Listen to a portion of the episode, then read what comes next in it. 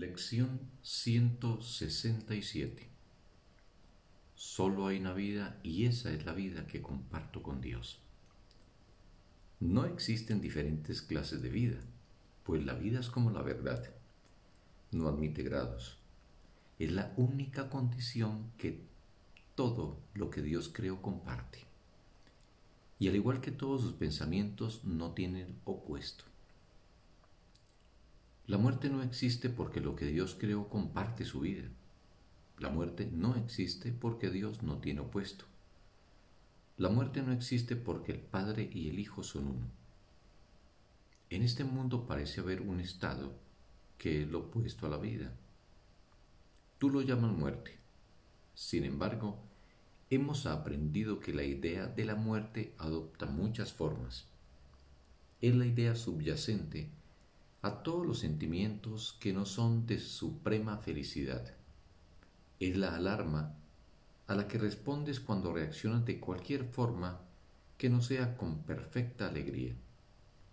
Todo pesar, sensación de pérdida, ansiedad, sufrimiento y dolor, e incluso el más leve suspiro de cansancio, cualquier ligera inconformidad o fruncimiento de ceño, dan testimonio de la muerte. Por lo tanto, niegan que vives. Tú crees que la muerte es algo que solo tiene que ver con el cuerpo. Sin embargo, es solo una idea y no tiene nada que ver con lo que se considera físico. Los pensamientos se encuentran en la mente. Estos pueden entonces aplicarse según lo dicte la mente, y es en su punto de origen donde debe efectuarse el cambio si es que éste ha de tener lugar. Las ideas no abandonan su fuente. El énfasis que este curso ha puesto es esta idea. El énfasis que este curso ha puesto en esta idea se debe al papel central que ocupa en nuestros intentos de que cambies de parecer con respecto a ti mismo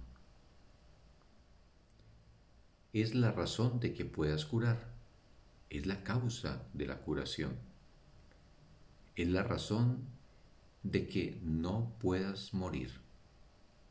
Su veracidad se te estableció como uno con Dios.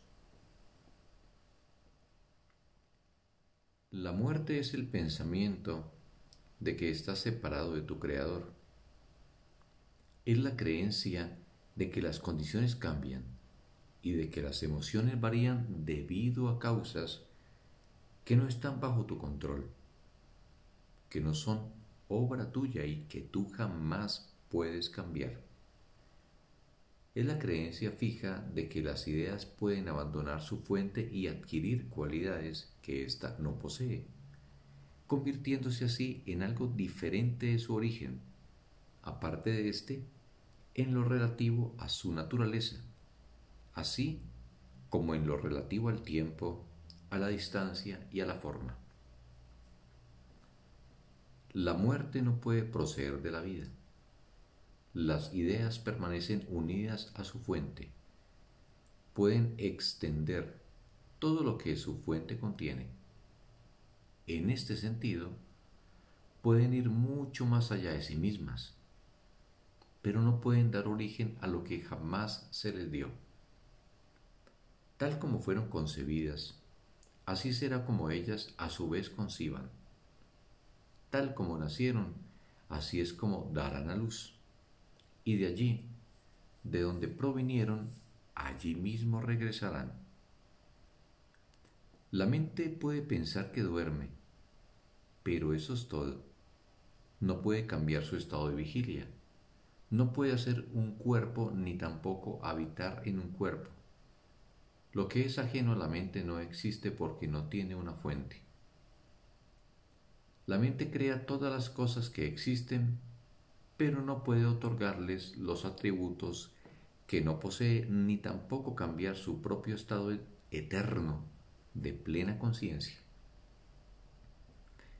No puede dar lugar a lo físico. Lo que parece morir no es sino la señal de que la mente está dormida lo opuesto a la vida tan solo puede ser otra forma de vida. Como tal, se puede reconciliar con lo que la creó, porque no es realmente un opuesto. Su forma puede cambiar, así como aparentar ser lo que no es. Mas la mente es mente, tanto si está despierta como dormida. No es lo opuesto a nada que ella misma haya creado, ni a lo que parece hacer mientras cree estar dormida. Dios solo crea mentes despiertas. Él no duerme. Y sus creaciones no pueden poseer algo que Él no les confiera, ni dar lugar a condiciones que Él no comparte con ellas. El pensamiento de muerte no es lo opuesto a los pensamientos de vida. Libres para siempre de toda oposición, los pensamientos de Dios son eternamente inmutables y tienen el poder de extenderse inmutablemente para siempre, aunque dentro de sí mismos, pues son omnipresentes. Lo que parece ser lo opuesto a la vida es meramente un sueño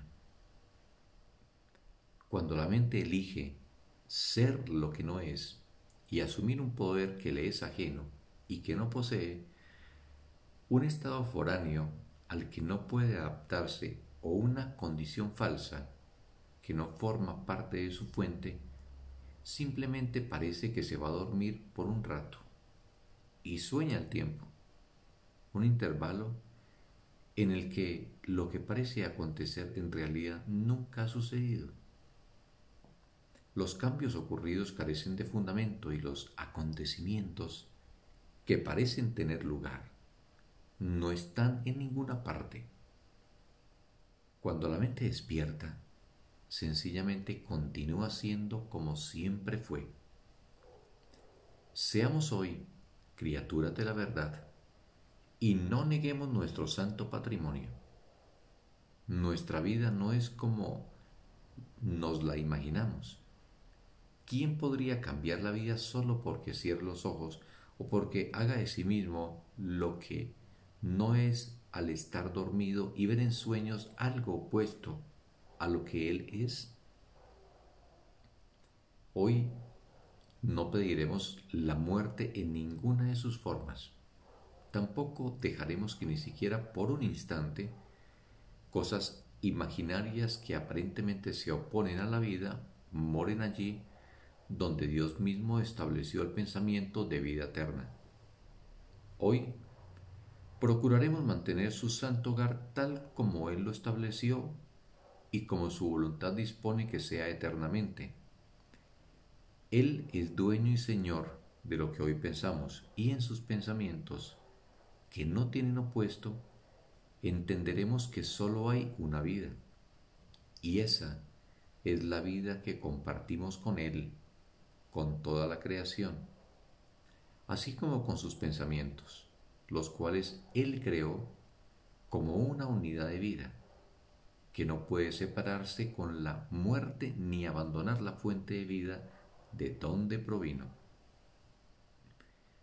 Compartimos una sola vida porque tenemos una sola fuente desde la que nos llega la perfección la cual permanece por siempre en las santas mentes que Él creó perfectas. Somos ahora tal como siempre hemos sido y como seremos siempre. La mente que duerme no puede sino despertar, según ve su propia perfección, reflejando al Señor de la vida tan perfectamente que se funde con lo que allí se ve reflejado y ahora ya no es un simple reflejo, sino que se convierte en aquello que refleja y en la luz, que hace que el reflejo sea posible. La visión deja ahora de ser necesaria, pues una mente despierta es aquella que conoce su fuente, su ser y su santidad. Fin de la lección. Un bendito día para todos.